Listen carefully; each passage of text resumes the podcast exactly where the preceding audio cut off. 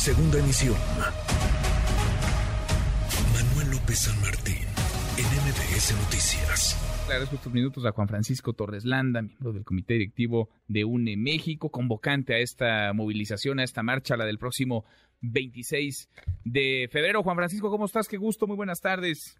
Manuel, qué gusto saludarte. Hace tiempo que no hablábamos y es un día especial para que tengamos esta plática. Gusto en escucharte. Igual me imagino ya estarás eh, tarareando la, la canción esta que escuchábamos del INE no se toca con el ritmo de la música del último exitazo de Shakira. ¿Es esta, Juan Francisco, es una marcha en defensa de la democracia, en defensa del INE, es una marcha en contra del gobierno del presidente López Obrador, en contra del presidente López Obrador? ¿Es una marcha que aglutina todo eso? ¿Qué es? ¿Qué va a ser lo del domingo, Juan Francisco? Mira, sobre todo creo que es una marcha que lo que destaca es la capacidad que tiene la ciudadanía para sumarse en torno a, temas que son realmente relevantes. Y, aquí lo que está en juego efectivamente es la normalidad democrática, la capacidad que hemos tenido la ciudadanía, particularmente yo diría durante los últimos 25 años, a partir de 97, en que es, eh, digamos, o ya tenemos hoy en día como algo sabido, en las elecciones el procedimiento es cierto y el resultado es incierto. Y eso es el esquema o la base de un sistema democrático, saber que tienes un sistema que es sólido en su funcionamiento, pero que el resultado eh, se, se, sabe hasta que concluye el, funcionamiento.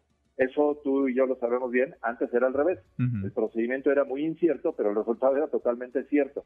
Y tristemente a eso es a lo que nos quieren regresar. El plan B tiene como su objetivo provocar que destrocemos lo que hemos construido en 25 años, que es tener una base operativa ciudadana, ajena al poder y ajena a los partidos políticos, en base a lo cual los ciudadanos somos los que organizamos las elecciones, somos los que instalamos las mesas de, eh, votación, somos los que contamos los votos, entregamos los eh, resultados, etcétera, y nos da una gran confianza porque sabemos en los hechos que eso funciona y funciona bien. Pues resulta que eh, eso que funciona bien eh, se quiere de un plumazo eh, destruir. Y, de hecho el Congreso ya cometió la lesión y ahora afortunadamente tenemos una Corte que puede detener esta invasión a la esfera de derechos de la ciudadanía. Y de lo que se trata el domingo precisamente en la Ciudad de México, en el Zócalo, y ahora ya en más de 100 lugares dentro y fuera del país, en que la ciudadanía va a decir no eh, nosotros sí creemos en la democracia, sí creemos en las instituciones y no queremos que destrocen lo que ya funciona y funciona muy bien y lo ha demostrado, repito, durante 25 años, más de 300 elecciones sin violencia y tres alternancias claras a nivel de eh, control presidencial. Entonces, sí, vamos, vamos a defender la democracia, a defender la constitución y a dar un aval y una petición eh, fundamental para que los 11 ministros que integran la Corte defiendan eh, el valor de la Constitución y que cumplan justamente con la toga y el birrete para que eh, pues fallen favorablemente las acciones que hoy ya tienen ahí por la primera parte del paquete del plan B. Y en cuanto se presente la segunda parte, en cuanto presenten o publiquen lo que se aprobó ya en el Congreso en estos últimos días, que son las cuatro leyes restantes. Entonces, tú sí, tú sí ves, a diferencia de lo que había mencionado el presidente López Obrador, porque te acordarás, eh, Juan Francisco, hace algunas semanas, él mismo decía, pues, ¿para qué salen y marchan? ¿Qué es eso del INE no se toca si no vamos a tocar al INE? ¿Qué es eso de mi voto no se toca si no estamos transgrediendo la Constitución? Hablaba, claro, del, del plan A, pero tú sí ves que era una modificación a la Constitución. Tú sí ves que este plan B está modificando reglamentos, leyes torales en materia electoral que trastocan el sistema democrático en nuestro país. Absolutamente. Y mira, eh, dicen entre mis colegas los abogados dicen que a confesión de parte relevo de prueba. Si tú lees lo que ha establecido ya en forma contundente el senador Ricardo Monreal, que es el líder de la fracción parlamentaria de Morena, según él hay 19, 21 tractos, dice él, que son como áreas, zonas de inconstitucionalidad en el plan B. Entonces, ellos mismos reconocen dentro del propio Morena que lo que están planteando es una vulneración a todo el sistema legislativo, porque lo que no pudieron hacer en el plan A, que era modificar la Constitución, ahora lo tratan de hacer en forma mañosa, modificando leyes secundarias. Eh, eso es una trampa, es un engaño, y por lo tanto eh, no es viable y debería de evidentemente resultar en una determinación por parte de la Corte de que el contenido de ese plan B es anticonstitucional y se debe de expulsar, digamos el término técnico, se debe de expulsar de nuestra vida institucional. Pero en eso nos da, eh, Manuel, em, llevamos 25 años invirtiendo en capital humano, en experiencia, en capacitación.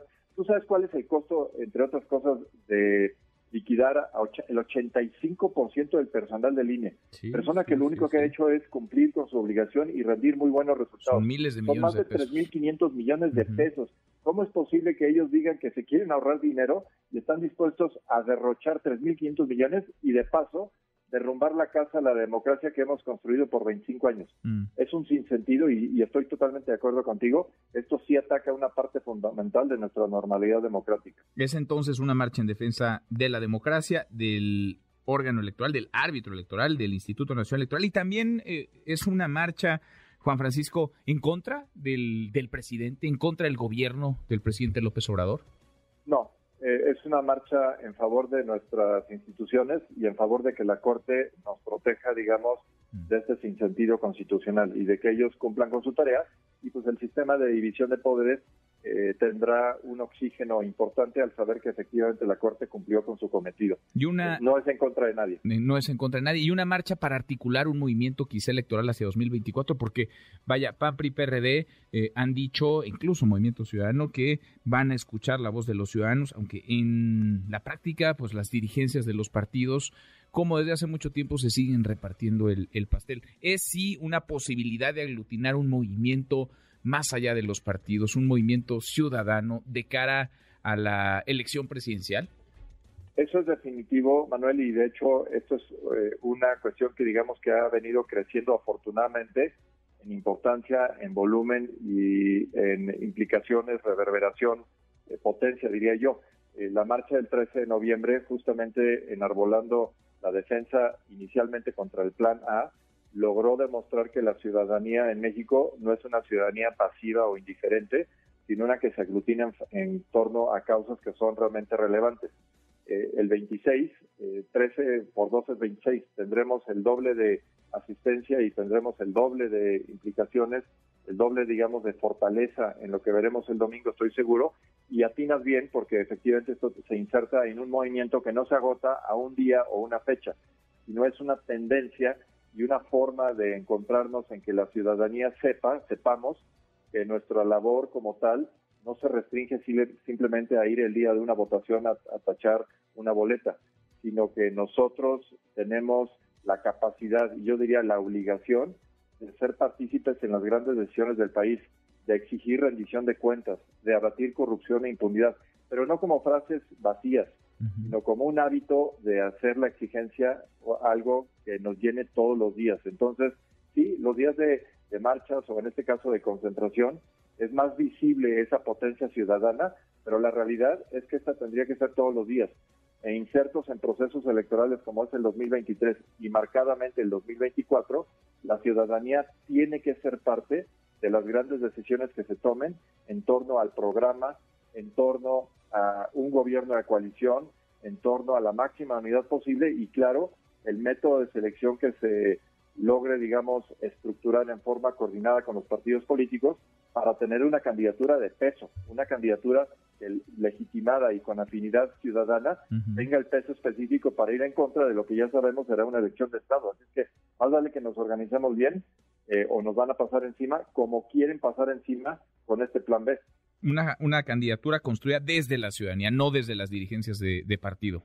Juan Francisco. Desde la ciudadanía, el, tema es que venga de abajo arriba y no de arriba hacia abajo. Sí, sí, sí, porque me imagino que estorban, estorban más personajes como Alito, por ejemplo, y, vaya, esta semana ha sido muy complicada, no solamente para Genaro García Luna, sino para Felipe Calderón y Vicente Fox y el PAN. Me imagino que lo que buscan es una construcción ciudadana mucho más orgánica de una candidatura y que no emane de las dirigencias, porque las dirigencias de partido tienen muchos años haciendo lo mismo, repartiéndose el pastel entre ellos, Juan Francisco. Las, las dirigencias tendrán que tomar eh, el papel histórico que les corresponde, tendrán que hacer a un lado sus eh, cuates y sus cuotas tendrá que hacer a un lado sus eh, preferencias, digamos, momentáneas, porque la circunstancia y la coyuntura histórica en el país demanda de ellos una, una eh, visión de alturas y eso implica justamente hermanarse con la ciudadanía en pos de lograr muchos mejores resultados. Si ellos llegaran a insistir en un acuerdo cupular o en un método que se aleje de la ciudadanía,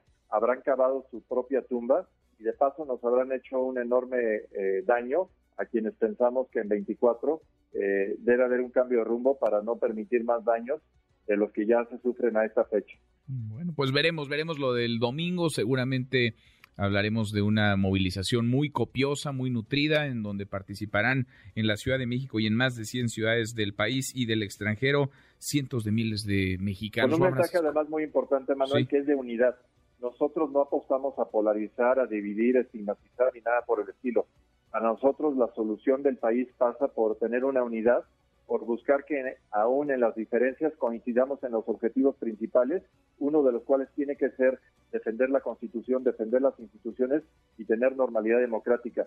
Puedes elegir, pero también la elección implica poder sacar a las personas que no rindan resultados.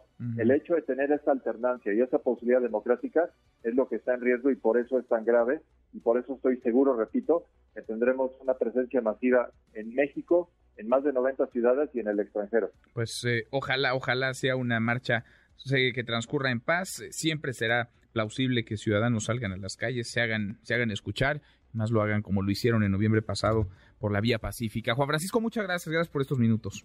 Gracias a ti, Manuel. Hablemos la siguiente semana y, veamos los resultados y, lo que viene adelante, porque vienen cosas importantes hacia adelante. Platicamos la otra semana, entonces. Muchas gracias, Juan Francisco. Gracias, Manuel. Es Juan Francisco Torres Landa, miembro del Comité Directivo de UNE México. Redes sociales para que siga en contacto: Twitter, Facebook y TikTok. M. López San Martín.